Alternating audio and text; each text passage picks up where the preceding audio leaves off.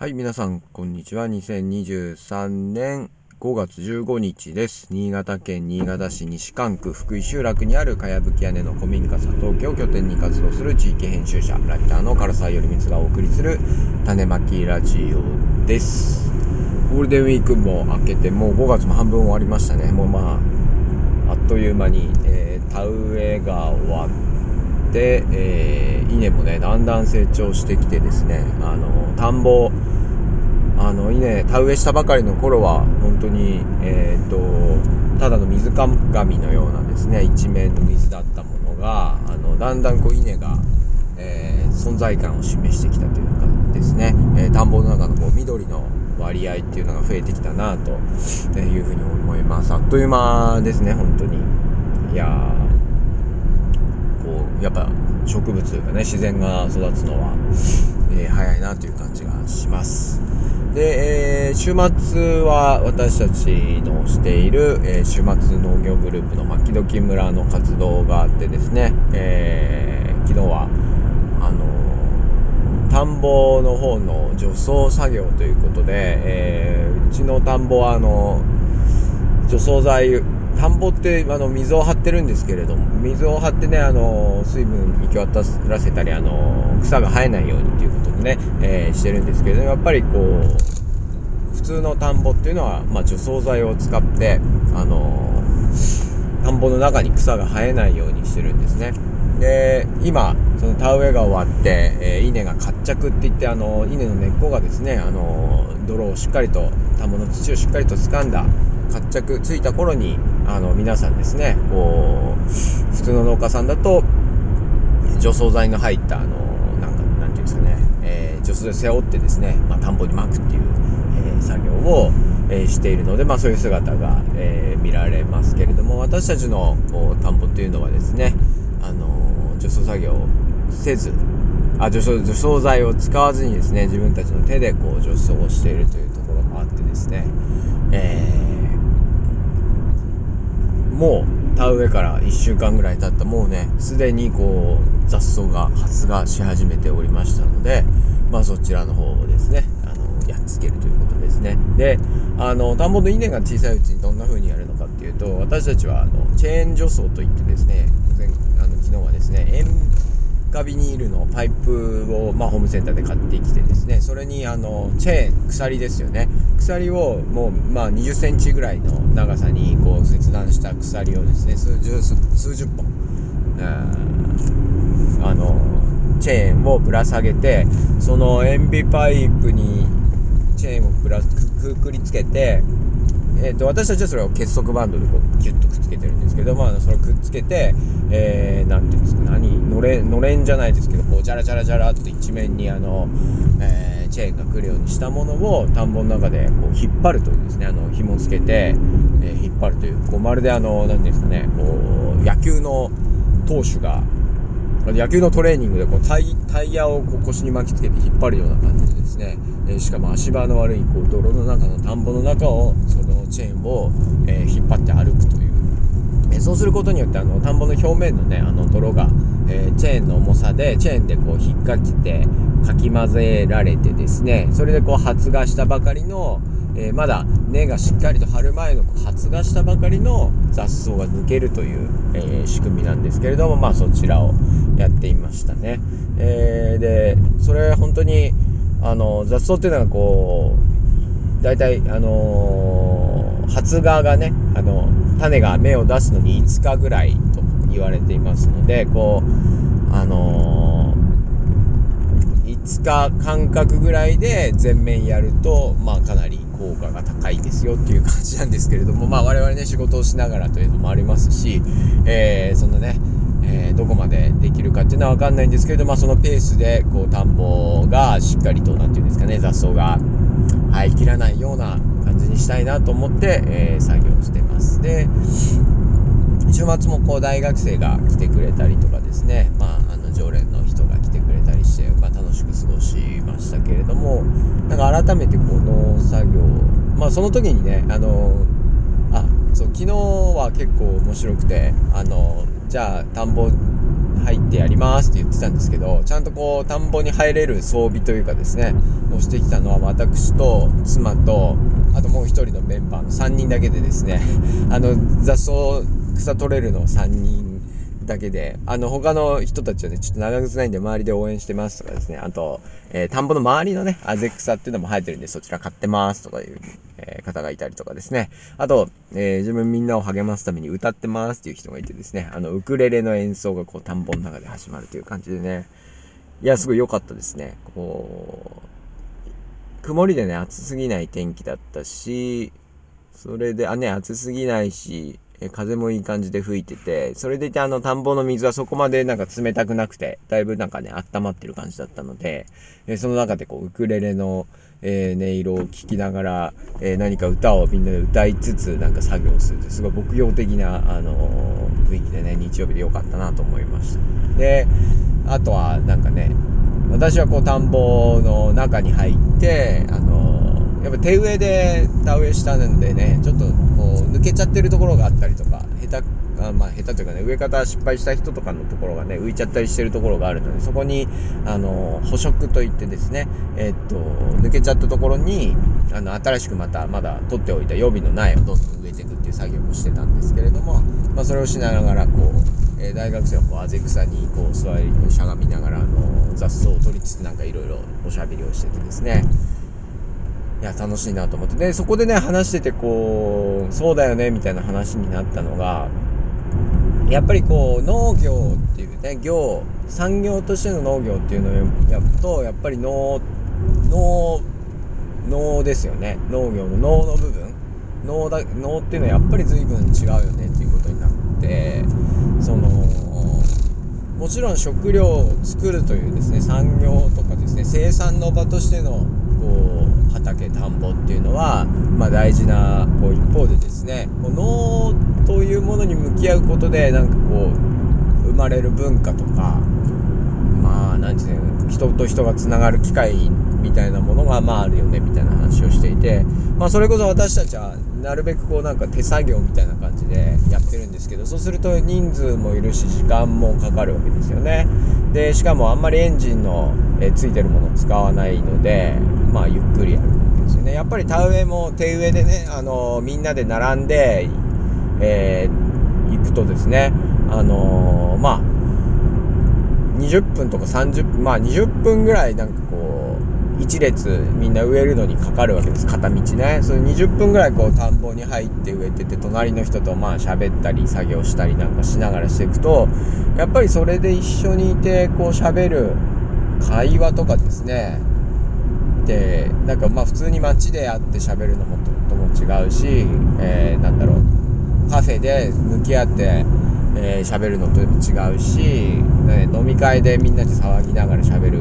話とも違うんですよね。で、えー、そうゆったりとした何て言うのかなものでこれがもしあの田植え機でね機械で植えたとしたらすごい早く終わるだろうし作業もね効率化させるだろうけどこんなにゆっくりのんびり喋ってですねまあ、例えばこう初めての人がこう田植えでね隣になってずっと喋ってね20分隣にいるわけだから喋んないとねなんとなく気まずいしまあ喋んなくても田植えしてるから別に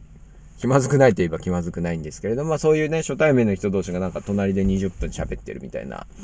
え一緒にいるみたいな時間っていうのは、なんていうのかね、やっぱり農業には今はなくなってしまったですね。昔ながらこう農村文化というかですね、文化の方に、えー、あったことなんだろうなというふうに思ってですねまあそんなことをえー、っとあぜ道で草を取ってる人と田んぼの中で草を取ってる人でまたゆっくり喋りながら、えー、話してて楽しかったなっていうので本当にねその子も、まあ、女の子だって女子大生ですよ。私、まあ、こういうこと言うともう今ポリティカルコレクトレスで PC 的にアウトなのかもしれないですけどね。38歳になる間もなくなるであろうおっさんがですねえー、普通に女子大生というかですね若い、まあ、大学生、まあ、女子に限らずですね男子大学生女子大学生というこうゆっくりいろんな話をする機会っていうのはなかなかないですよね。えー、でじゃあ何でしょうちょっと話そうよって言って 何て言うの？あのー、カフェとかで対面で話すわけにもいかないじゃないですか。私だって何喋っていいか分かんないですよそんなことだったら。でもなんかああいう場で一緒の別の共通の作業がある中でですねあの手を動かしながらやっていくとまあその、えー、彼女のね思ってこう同世代に対して、えー、感じてる違和感とかなんか悩みとかね、えー、そういうのもポロッと出てきたりしてあ今の若い人ってこういうこと考えてんだなとかですねあそう分かる分かるみたいなのも私の中であったりすると。ねなんかそういうのがすごい楽しかったなというふうに楽しかったというか貴重な時間だったなというふうに、えー、思いますでそれこそ田んぼに向かう途中、まあ、私はその会話に加わってなかったんですけれどもねあの来てるメンバーやこうあの街に買い物に行くよりもこう週末こういうとこで過ごす方が豊かだよねとかなんか落ち着くよね楽しいよねみたいなことを喋ってていや本当にそれはそうだよなというふうに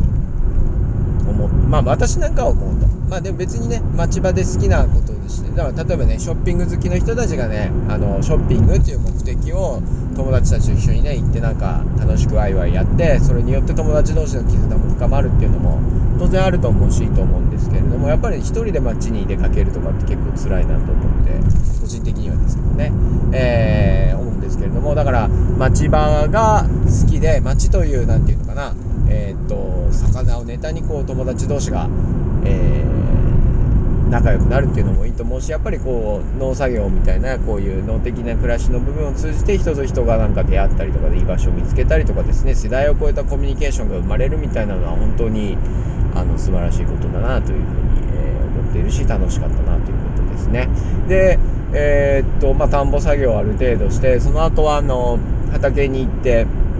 今ニンニクがねあのニンニクの芽ってあの中華料理とかで出てくるの食べたことある方もいるかもしれないんですけどもニンニクあの普通は何ていうのかな幹幹じゃない根の部分というか実実の部分と球根か。球根をニンニクって食べるんですけれどもあのー、球根育ててる時にニンニクってあのー、葉っぱが出てやったのにこの花を咲かせるためのこううん茎というかシューッと伸びていくんですねこの時期になると。でそれをですねあの伸ばしておくと花の方に栄養がたくさんいって球根があんまり育たなくなるんですね。球根を大きくしたいんであれば球根を大きくとかたくさんつけたいんであればやっぱりこうその花になるところっていうのをこうチュキンとね切っちゃうのがいいです。でそこのニンニクの芽がねあの中華料理に出るようにねえーと、食べられるので、まあ、ほんとこの時期だけですね、あの、ニンニクの芽みんなで切って、えー、お昼ご飯みんなで食べる。のをしました。めっちゃ美味しかったですね。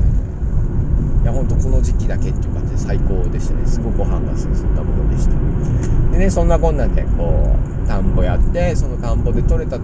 米と、まあ、畑ちょっと行って、えー、畑になってた、えー、ものでこうご飯お昼ご飯みんなで作って食べるという感じでね。いやすごいゆったりとした週末というかいい感じでしたね。であのーご飯会はねちょっとコロナ禍の中でずっとやれてなかったんですけど今年からまあ食事もやりましょうということでやってて、まあ、食事から来てもいいですよということで、えー、言っててですねあの食事から来た人が何人かまあいてくれてですね、えー、それも楽しかったですよね。で食事から来た人がなんかうち寄ってちょっと巻き割りあの やっててくれたりとかしたり、えー、してですねあのいいこう何て言うのかな、末を過ごしたなという、えー、ところでありました。でやっぱり何て言うのかなこう、うん、そういうなんかなんかいろんなやることが作業があってそれに対してこういろんな人が集まってきてくれて一緒にやるっていうのはこういいいいなというか何て言うのかな。まあ私はこう自分で言うのもなんですけどもあの結構こうあんまり友達をと遊ぶのが得意じゃないというか人を誘うのが得意じゃないタイプでですね。例えばこうご飯をどっかに一緒に食べに行こうとかですね、えー、映画を見に行こうとかいろいろ誘うのがあんまり得意じゃないタイプで。でもでもまあちょっと一人は寂しいっていう感じなんですけども。でも昔からなんかそんな感じで。でもこうあの部活で部活サッカー部とかやってるとサッカーを目的にみんな集まってて、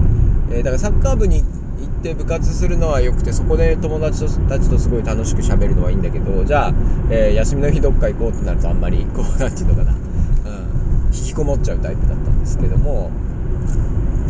何て言うのかな。まあそういう意味でこう牧時村とか何て言うか地域づくり的なもの地域活動市民活動とかですね。まあ今牧時村としては私はそれを農作業とか農村での暮らしを楽しむみたいなこう方向でやってるんですけれどもそういう何て言うのかな。えー、ことやってると、まあ、昔部活とかですねなんかだったようにあのー、わざわざ遊びに誘わなくてもやは消費活動に誘わなくても、えー、人が来てくれてこう一緒に何かある種生産的に思われることをやってでその中でこう友達になるとか会話が生まれるとかですね雑談が生まれてくっていうような、えー、感じでですねすごくこう居心地がいいなと思っていてやっぱり今あの暮らしの中でそういう何て言うのかなみんなで何か共同共同とか一緒になって作業するって機会ってすごい少なくて何か生産的なことをするのは仕事としてあって、えー、あと消費的なものをするものは本当に消費ですよね。誰誰かのお客様にみんなでなりに行くみたいな、えー、ところしかないなと思ってその中間にある、えー、自分たちで自分たちのものをなんか作ってみるっていう行為自体がうんとまあ昔の何て言うのかなえー、地域コミュニティだったりとかあるいは職業の職業コミュニティというか、ね、職能集団のコミュニティとかですね、まあ、そういうものの核にこう一緒に何かを作るっていうことがあったんだろうなと思うので今ね効率化それをビジネスでやろうと思うともう本当に効率化。で効率化っていうのはなるべく少人数で最大の成果を出せるのが、まあ、効率化だと思いますので、えーそこにはね人のコミュニティっていうのはやっぱりもう今生まれにくくなってしまってると思うんですけれども、まあ、そうじゃない、えー、っと部分ですよね。えー、であこう人と人が一緒に何かを作るとでその作るという行為をきっかけにそれぞれの人同士がつながるみたいな、まあ、そういう場っていうのは大事だなと思うし自分自身それに救われてる面もありますし世の中にそういう場自体が、まあ、すごく少なくなってるっていうのがこう私のこう自分問題意識というか直感ですので、まあ、それをこうそういう場をねもうどんどん何、えー、て言うのかな。そういう誰もがコミュニティを持てるようなこう社会っていうのを作っていけるといいんじゃないかなと思って、えー、やっております。でね。あのー、ある種牧時村っていうのはそういう何て言うかな。硬い硬い哲学じゃないけどこうねそういう硬い考えとともに固い考えをベースに緩い場をどう維持するか特にそういうことを考えずともみんなが楽しめる機会をどうするかみたいな用意あのどう維持するかみたいなのにこう不信不信不信している、えー、運営してるコミュニティになりますので、まあ、ぜひねあの興味ある方はそこね来てもらえればと思うし単純に農作業に興味がある方も来てくれるといいなというふうに思っています。えー、ということで、えー、まあこれから田んぼ除草はずっと6月中頃まで続きますので頑張っていきたいと思いますので戦力募集してます。はい。では聞いてくれてありがとうございました。